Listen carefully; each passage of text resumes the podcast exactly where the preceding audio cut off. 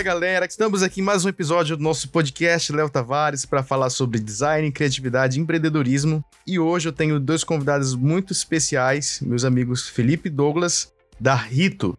E hoje o tema do nosso bate-papo é gestão de marcas. E aí, galera, se apresenta pro pessoal? Beleza. Então, prazer, pessoal. Meu nome é Douglas Conceição. Eu trabalho com mídias sociais há mais ou menos uns cinco anos. Uh, e faz mais ou menos uns dois anos, então, que a gente está trabalhando e atuando junto aqui na Rito. Fala, galera. Eu sou o Polo. Uh, trabalho com marcas já faz uns três anos. Com marketing, cara, uns seis anos. E aí, eu e o Douglas juntamos as escova e estamos aí cara, eu queria começar o podcast com uma pergunta do Instagram do joãomarcos.me. Pergunta ah, pro Deus. Polo por que ele não usa polo. Enfim, hipocrisia. Cara, eu vou responder essa pergunta com o meu silêncio. vou, deixar, vou deixar o João pensando, cara. o João, Ai, que inclusive é o, o cover autorizado do Pedro Paneto. Pois é, né, cara? Eu falei pra ele que é a versão Shippuden do Pedro Paneto. Ei, cara, e agora contando um pouco da história de vocês, uh, apresenta a Rito pra gente. Cara, a Rito começou. Não, quando é que foi, irmão? Ah, os gritos estão perdidos, hein? uh, foi mais. É, início de 2019. É, início de 2019. Uh, eu tava naquela época focado só em criar na criação de marca e aí eu vi que tinha uma demanda muito grande aqui na nossa região de um trabalho de cara de gestão de mídias mais eficiente uh, tinha um gap muito grande do, no mercado entre a qualidade que as empresas estavam uh, entregando as marcas, comunicando as marcas, e eu percebi esse gap e o Douglas era meu colega no curso técnico de aqui da, da Univates. E aí eu disse, meu, vamos fechar uma parceria aí. E aí deu no que deu. Tamo aí. Estamos estragando a comunicação da galera. tamo aí, tamo aí, né? que massa, cara. E assim, então, o que, o que motivou vocês a começar a Rito foi justamente esse gap que vocês perceberam no mercado? É, até uh, o Felipe tinha tido uma experiência, né, nessa época que trabalhou só com marcas, então ele teve uma experiência uhum. onde ele contratou uma agência para fazer o, o o tráfego, enfim, fazer toda a comunicação dele, e não teve uma, uma boa, enfim, não teve bons resultados nesse período, né? Uh, aquilo ali eu acho que foi o estupim, né? Foi o estupim, onde, foi mais uh, ele viu essa necessidade e, e, cara, viu que tinha uma demanda muito grande de uma comunicação mais consistente, um trabalho mais consistente aqui, que realmente estivesse focado nos resultados, estivesse realmente preocupado. Uh... É, e até complementando isso aí, uma preocupação maior com a marca, não só com, cara, fazer Sim, um post para rede social Exato. e, meu, preencher a agenda. Ninguém tinha uma preocupação, pelo menos aqui na região, ah, de, cara, pensar na marca, pensar com mais carinho em outros materiais também, tipo, fazer uma comunicação mais integrada mesmo do negócio. Que, inclusive, uma das coisas que a gente fez logo no início ali foi mapear os players uh, daquele momento, né, os principais players, e ver o que a galera tava comunicando para os seus clientes.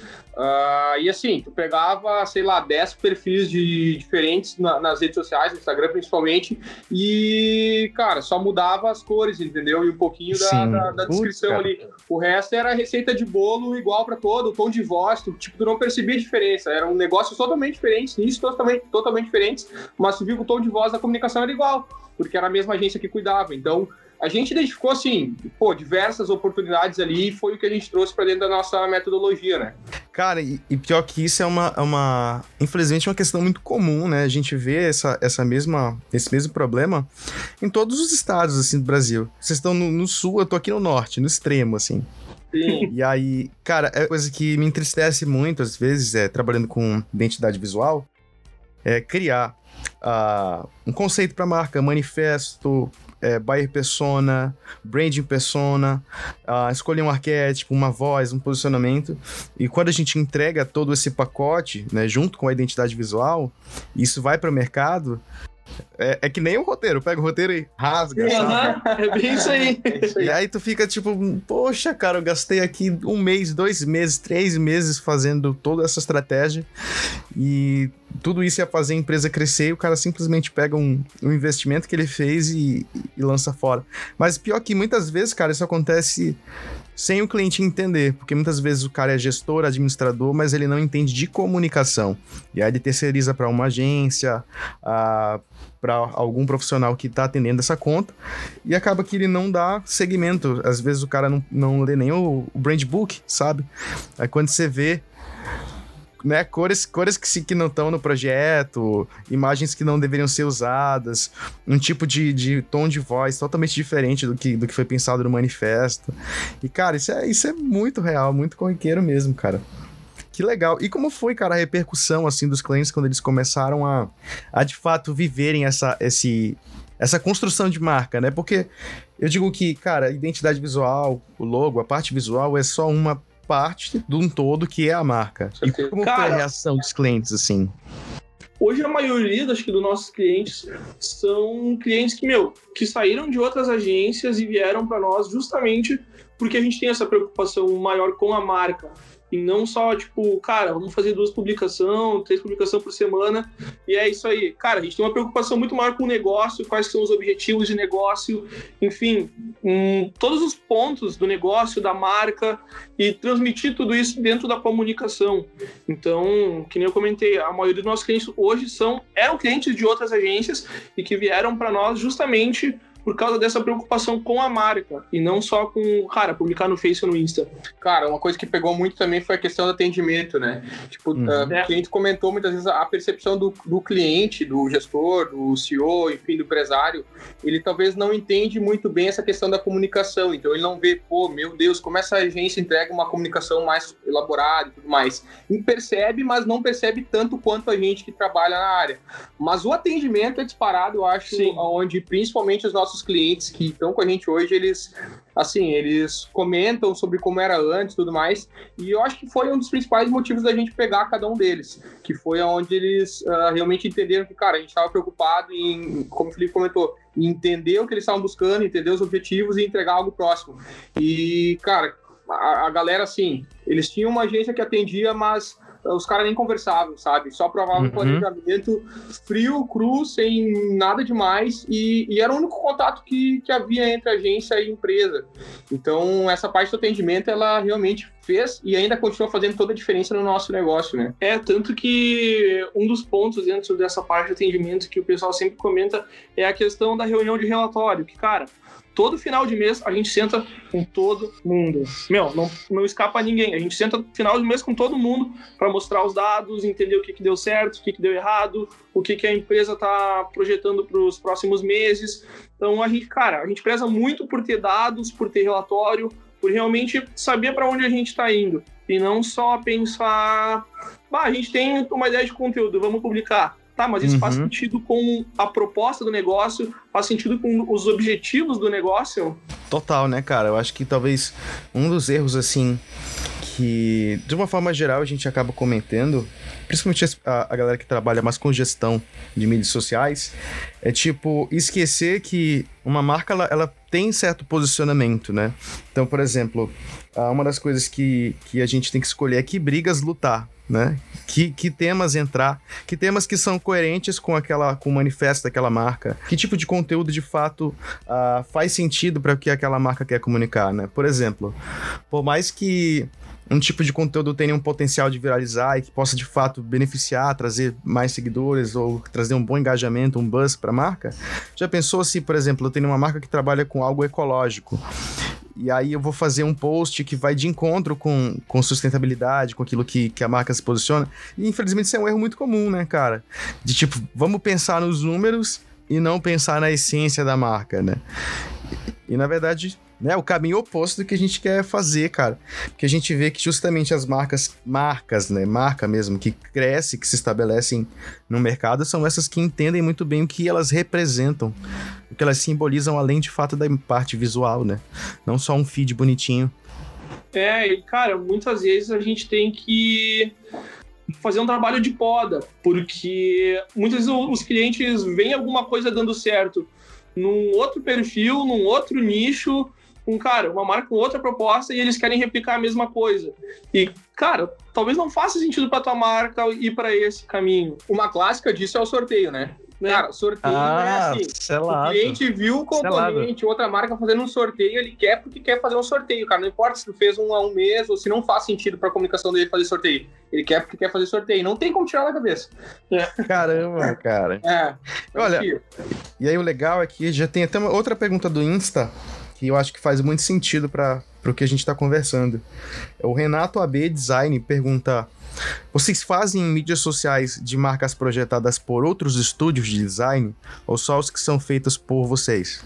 A gente pega de outros estúdios, sim. E, cara, inclusive clientes que, meu, pagaram aquele amigo micreiro, assim, para fazer a marca. Cara, a gente pega a marca, eu abro ela no Illustrator, dou um tapa, ajeito aqui, monto um padrão cromático, toda a escolha da tipografia. Cara, a gente dá quase um, um tapa na marca para daí nós começar a comunicar. Tanto que, tipo, cara, antes de a gente começar a comunicar uma marca, a gente pelo menos faz um mês de planejamento. Que é, meu, onde a gente vai entender tudo e acertar toda a rota que a gente vai fazer. A gente não fecha, tipo, um contrato e beleza, agora vamos saindo fazer qualquer coisa. Não, cara, nós vamos tirar pelo menos um mês para nós entender todo o teu negócio, entender, cara, todas as etapas, o processo de venda, processo de compra, cara, tudo. Tudo, tudo, tudo, para daí a gente entender, beleza, agora nós vamos para tal caminho. Cara, legal, né? É realmente uma imersão dentro do processo da marca em si. Inclusive, a gente tem vários clientes que chegaram, ah, cara, só com, com JPEG e a vontade de ser feliz, né, cara? Nossa, E velho, aí, mesmo. É, tipo, não tinham mais nada. E aí a gente fez toda a construção, cria posicionamento, escolhe arquétipo, enfim, cria todo esse padrão primeiro para depois começar a comunicar. Por isso a importância desse primeiro mês É, de planejamento. Tem até esse caso que o Douglas tá falando, que ele chegou, cara, tinha só um JPEGzão assim, ó, daqueles tinhos. Toma. Eles iam, pá, doer o coração do cara. E, meu, te digo que hoje a construção, tipo, de feed, assim, de Instagram, de layout, cara, é um dos mais bonitos que tem aqui do escritório. É mesmo, cara. Pô, Cara, é nossa. sensacional. E de toda a comunicação. É. Muito bem redondinha. Cara, Pérola é o que mais tem aqui no escritório. É mesmo, cara. Meu Deus, cara. Mano, nós podíamos fazer uns 30 podcasts, meu, só falando das pérolas que acontecem aqui. meu Jesus. Tem uma pergunta do Lineker.designer. Também Ah, acho a galera, meu, violenta aí fazendo pergunta. Cruz. Essa galera aí, eu troco ideia com todo mundo. Renato, o João, o Lineker, meu. Cara, só gente boa, velho. Ele Ah. perguntou assim: o que basicamente é a gestão de marcas? E o que entrega um gestor? Cara, eu acho que. Douglas agora ficou É. reflitão. Meu, essa, essa resposta é fácil. Volta do início do podcast e ouve tudo. Isso é uma parte. É uma parte. 10%. Cara, tem muita coisa por trás, desde pensar em tom de voz, pensar em, cara, o arquétipo da comunicação, a hashtag que vai usar, o posicionamento, a pensar adesivo para frota, pensar. Cara, Começa, a- a- assim, pelo menos na nossa, na nossa metodologia, começa desde a parte de registro de marca, né? sim, desde lá do. Começa no, começa no name, registro de marca, enfim, começa desde o início e, cara, vai até o- os finalmente, né? É, meu, entender as ameaças que tem no mercado, as oportunidades, as forças do negócio. Cara, tem N mil variáveis do que pode ser entregue dentro de um processo da gestão, tá ligado? E os, e os principais, assim, ah, hoje a gente tem na Rito alguns ah, parceiros que, pô, é só, é só marketing digital, é só mídia social. Tem outros que a gente começou desde o início, então naming, ah, Registro, de marca, identidade visual, tudo, tá? Começa desde o início. Tem clientes que já chegaram com a marca pronta, feito por outro estúdio, a gente faz a comunicação. Então não tem, a gente não tem um modelo pronto só hoje, mas a gente consegue, consegue atuar ah, dentro de todos eles. Inclusive tem ah, clientes também que vieram por causa da arquitetura. Então fez a, a parte de design interior, fez a arquitetura e aí desenrolou na comunicação, do marketing e tudo mais, né? Então engloba muita coisa. Massa, né, cara? Mas realmente, gerir uma marca é- exige muito, muitos conhecimentos multidisciplinares, né? E começa com o design, depois migra para o marketing, depois já junta com a arquitetura, para pensar realmente a experiência completa, né, cara? E, olha, tem também exige, pergunta- cara, muita paciência. Oxi! Muita paciência, muita paciência.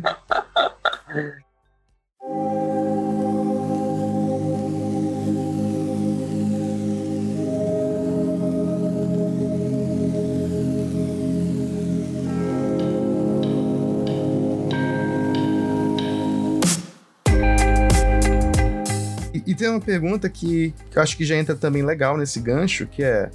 Uh, como é que funciona o processo de vocês? Pode falar, meu, tu tem uma voz bonita. Nossa! Cara, o nosso processo é assim, que nem eu comentei, tem, tem diferentes perfis de clientes e tem projetos diferentes, mas aquele projeto assim que a gente começa do início ao fim. Uh... Só, peraí, deixa eu só fazer um parênteses. Vai. Uh, a gente não obriga uma metodologia a cada cliente.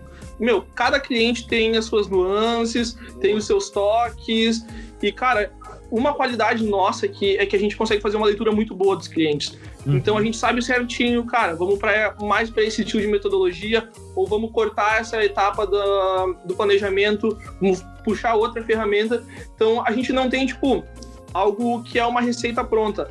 Cada cliente tem a sua necessidade, cada cliente precisa ir para um caminho e para o outro. Então a gente, cara, preza muito por não dar uma receita pronta, porque não tem como. Cada negócio é um negócio e cada negócio precisa de um toque diferente. Dentro Total. desse gancho ainda, tem um, um, um, case bacana que a gente pegou que eu acho que até foi nosso acho que foi nosso, nosso último contrato fechado, nosso último cliente que entrou. Que quando eles nos procuraram, foi, uma, foi por indicação, mas eles já tinham feito orçamento com uma outra agência antes de fazer com a gente. Uh, e os caras tinham oferecido para eles uma proposta muito legal, muito massa, só que meio padrão, né? De marketing, de pô, Google bombando, é uma empresa de, de reconhecimento a nível nacional, então eles ofereceram uh, rede display pesado, investimento alto de compra de mídia, é uma marca muito, que está muitos anos no mercado. Então eles fizeram uma estratégia bem consistente uh, e bacana. O único problema disso é que não era o que o cliente queria. O cliente já tem, tipo, o negócio dele já está muito redondinho há anos no mercado, ele quer usar as redes sociais como uma vitrine, como um lugar para colocar alguns produtos e tudo mais. Então ele queria uma coisa muito mais enxuta e nem pelo que, por questão de custo, porque tinham grana para bancar, mas realmente porque não fazia sentido para o negócio. Eles não queriam captação Sim. de cliente através do digital. Então ele, quando ele procurou a gente, ele já falou, ele não, ele não abriu exatamente o que ele queria, mas ele falou, cara, eu procuro mais ou menos isso, isso, isso, isso, e a outra agência mirou muito alto. Foi mais ou menos o, o que ele falou pra gente. E, cara, a gente deu na veia, acertamos bem certinho o que ele precisava, o que ele queria e fechamos e estamos quarto, quinto mês de... Não, quinto mês, Putz, acho. agora me deu um branco. É, eu né? também, quarto, quinto mês. É, mas foi, foi, início desse ano, né? Foi um pouco antes da pandemia, eu acho. Foi durante? Foi, foi durante. Foi durante a pandemia. Foi durante a pandemia. Durante Nossa, a... que massa, cara. É, foi muito legal. Inclusive, durante a pandemia, fechou muito contrato. É. Nossa, graças a Deus, cara. É, cara, isso vai de encontro também a, a outro ponto. Uh, cara, de ter um processo comercial redondinho. Cara, quando bate aqui, é muito difícil da galera não fechar, porque, meu, a gente quebrou muito a cabeça para conseguir montar um processo de venda que fizesse sentido, tá ligado? Ele não é fixo, mas a gente sabe, cara, na hora como é, quais os pontos que a gente tem que mexer para conseguir, meu, dar na veia e fechar o contrato. É, a nossa taxa de conversão é. Bah, é, é sucesso, sucesso. é boa. Nossa, que massa, cara. Sim. Mas, gente, uh, eu acho que a gente não, não sei se ficou clara a resposta para aquela pergunta sobre os processos. Querem, enfim, se tu quer detalhar um pouco mais sobre isso, a gente pode passar mais alguma coisa também, não tem problema. É? Ah, vamos lá. Inclusive, eu acho que essa pergunta emenda também com a próxima, que é assim: como funciona a dinâmica do design, marketing e arquitetura no dia a dia da construção das marcas? Eu acho que meio que junta, né, com essa outra pergunta de como é que, que flui a, a metodologia. Porque independente, né, de, de ter uma adaptação para cada, cada cliente, existe pelo menos uma dinâmica entre vocês, né? De, de em cada momento em que, que aquilo vai ser construído.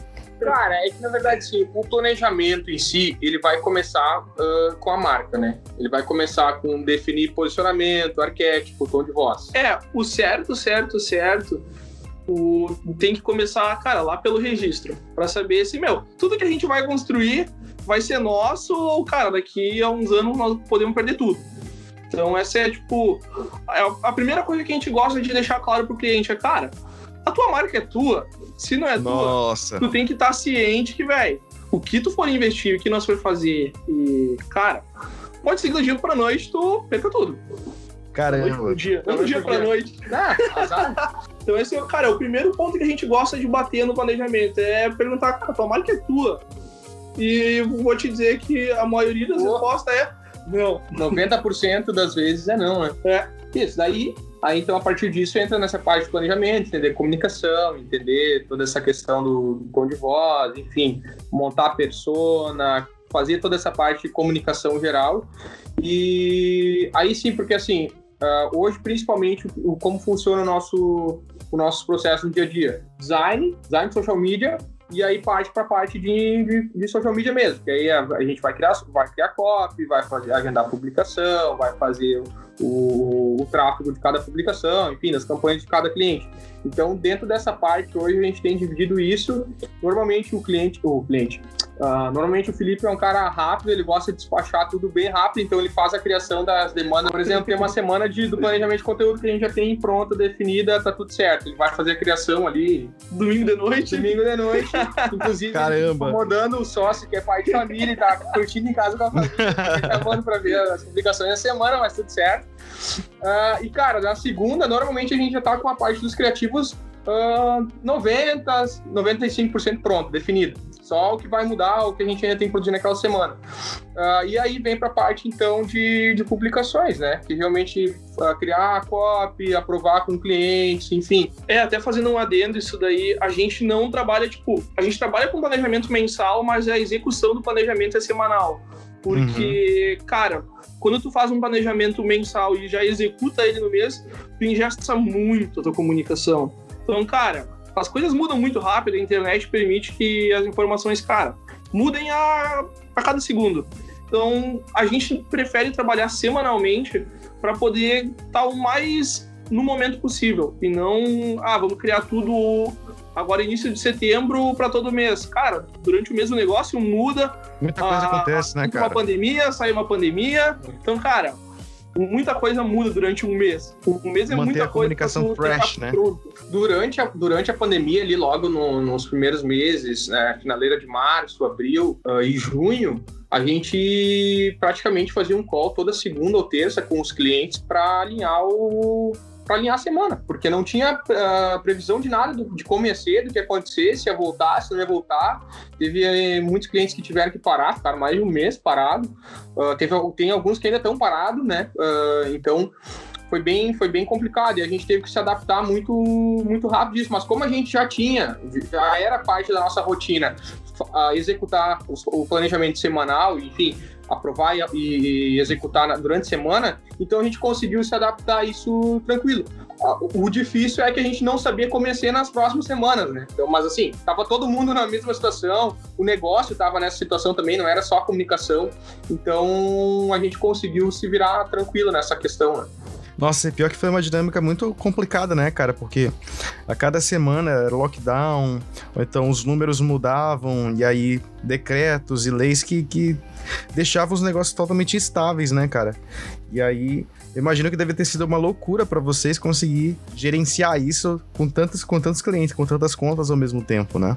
Sim. Cara, a, foi uma loucura, porque a gente deu muita atenção para cada um. Porque, cara, uhum. cada negócio tava acontecendo coisas diferentes. Então a gente não podia, bah, vamos aplicar uma receita pronta para todo mundo e vai funcionar. Cara, a gente chamava, cara, cada cliente praticamente todo dia trocava uma ideia, ver como é que tava, o que, que tá acontecendo, enfim, pegando, cara, muito insight durante a semana, assim, pra gente, meu, fazer tudo sempre mirando um horizonte mais positivo possível. E eu acho que no, o, o, caso mais icônico que a gente teve durante a pandemia uh, foi, foi de um cliente que estava migrando para a gente. A gente tinha fechado o contrato em fevereiro, se não me engano. É, fevereiro. Uh, e é assim, eles estavam esperando, a gente estava naquela fase inicial, então, de montar o planejamento e tudo mais. Só que eles também estavam fazendo uma nova, um novo projeto de identidade visual que precisava terminar, aprovar, para daí começar a comunicação. E nesse uhum. meio tempo a pandemia. Então, assim, eles não estavam tendo publicação, não estavam tendo nada de comunicação na, nas mídias sociais. E a gente estava, enfim, uh, trabalhando na identidade visual para poder apresentar. E eles queriam botar anúncio, botar comunicado. Então, foi esse foi o caso mais, mais complicado assim, nesse meio tempo. Mas aí a gente conseguiu contornar, fizemos acho que umas duas ou três publicações no padrão antigo para poder, uh, enfim, entregar o que eles precisavam. Aí aprovamos a identidade visual uh, por Hangout. É, por Hangout. Por Hangout, no meio da. Acho que foi no final de março, não me lembro exatamente a data. Por aí, acho que foi. no final de março. E eles aprovaram, e aí, assim, início de abril a gente começou a dar start. Aí eles estavam fechados, a fábrica estava fechada e tudo mais, a empresa, né? E aí a gente começou a dar o start na comunicação. Então foi. Pá, foi uma loucura. Nossa, cara. Inclusive, olha, uma das perguntas que também ficou: quais os desafios de tomar conta de uma marca? Inclusive, já entrando nesse quesito, né? Cuidar de marcas num período de pandemia. Cara, o maior desafio é se manter tranquilo, velho. A gente se incomoda, cara. A gente sempre discute aqui que, cara, em muitos casos, a gente tem mais carinho pela marca do cliente do que ele mesmo que o pela próprio marca, cliente. tá ligado? Então, cara, às vezes a gente se incomoda, se incomoda, se incomoda. E, cara, o cliente só vai dar um. Ah, beleza, isso aí, show.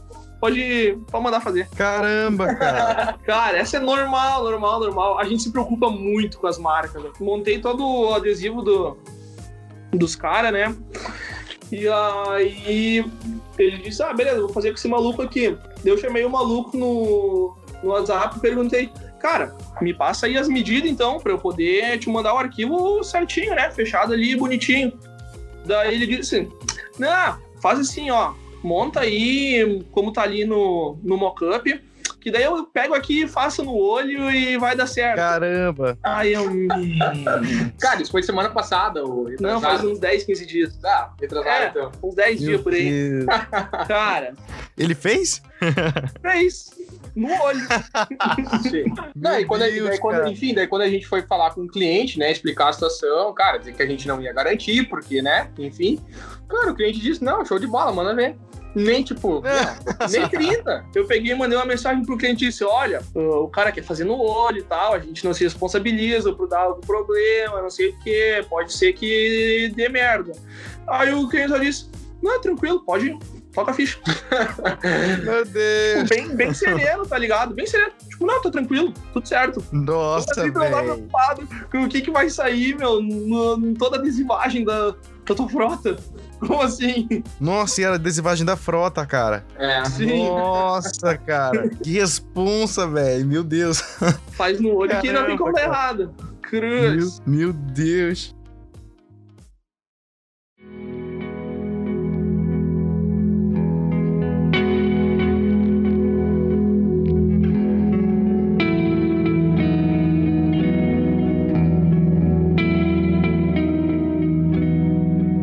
Antes da Rita, como foi a experiência de criar marcas com estratégia e ver que na prática todo esse estudo foi ignorado? Cara, esse foi o. o estupim inicial da Rito. Porque. Bah, eu criava uma- umas marcas, meu, com todo o conceito, enfim, toda a construção, entregava o manual da marca ali bonitinho. E, cara, chegava pras agências, fazia comunicação e ia tudo por água abaixo, tá ligado? Eles botavam o que queriam e era isso daí. Então, quanto mais eu fazia as marcas, mais eu via que tinha essa brecha no mercado de alguém que realmente entendesse, cara, o básico, quer entender um manual de marca e executar ele. Tipo, meu, não é nada complicado. É só tu ler o que, que tá escrito, ah tá, é assim, assim, assado, e fazer, velho. Não tem mil mistérios, é só tu executar o que tá ali. E a galera não consegue. Os caras não param, tipo, dar uma lida no manual da marca e, meu, executa. Porque tá tudo pronto. É só pegar e executar. E Total, não né, cara? isso. Nossa, velho. Inclusive, inclusive, os clientes que têm o setor de marketing interno,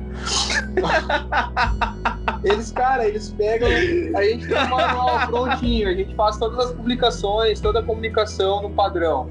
E, cara, o setor de marketing interno ele consegue pegar o padrão e fazer errado, cara. Meu, os Sério, caras usar a cor errada, meu. A cor institucional errada. E, tipo, é só um tom. E os caras Meu usar Deus, velho. errado, velho. Pega um roxo qualquer aí, pega um amarelo qualquer, tudo certo. Aham, é isso aí. As- Ah, essa frescura de Pantone. Ah, frescura. é mais ou menos isso. Meu Deus, velho.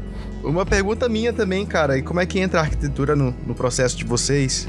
De construir, eu imagino que ponto de vendas ou uma experiência de marca. Hoje, a arquitetura não é um braço muito forte nosso. Ela já foi mais forte, mas por uma questão mais estratégica nossa do negócio mesmo e por demanda de mercado.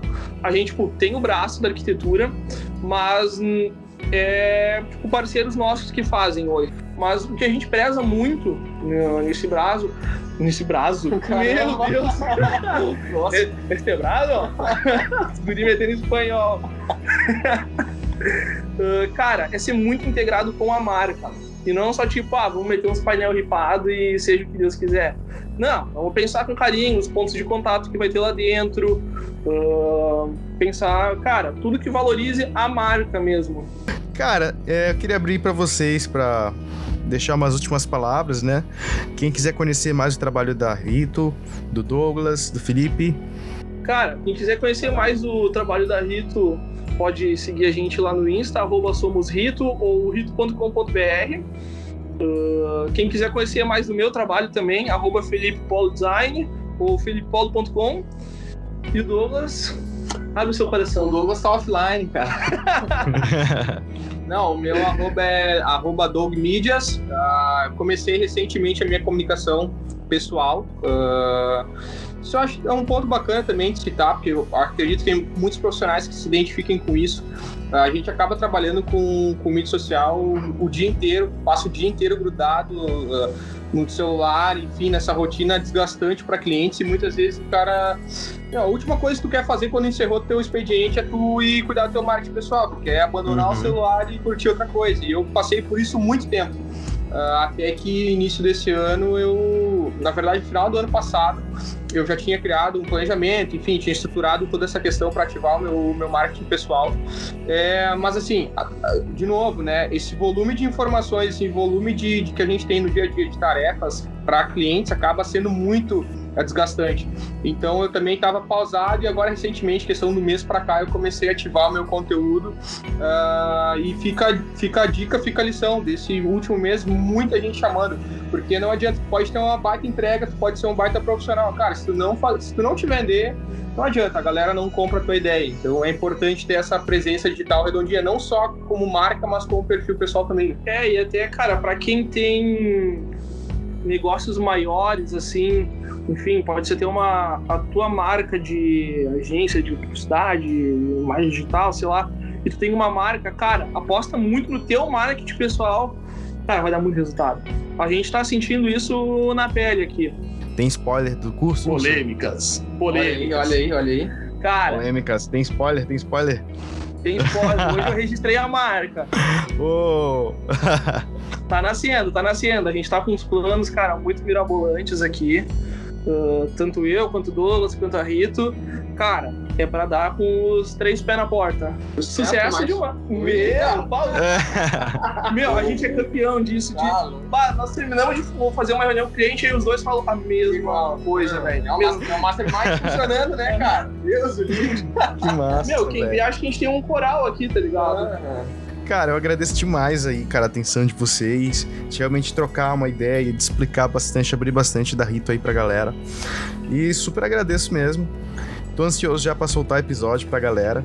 Cara, a é gente agradece o convite e com certeza num, num futuro bem próximo rolarão muito mais coisas juntos nós três. Cara, vai ser sucesso demais. Então é isso, galera. Para quem tá ouvindo a gente pelo Apple Podcast, não deixa de deixar as cinco estrelas lá pra gente. Isso ajuda bastante na divulgação. Se você tá ouvindo no Spotify, compartilha com a galera vai nos três pontinhos ali, compartilha com geral. E mais uma vez, a gente está preparando o site. Se você já está ouvindo esse episódio há alguns meses, é provável que ele já esteja pronto. No site do podcast, vocês vão ter as referências, o painel semântico e as referências visuais que foram faladas sobre o episódio, tá bom? Então, galera, é isso. Grande abraço e até a próxima!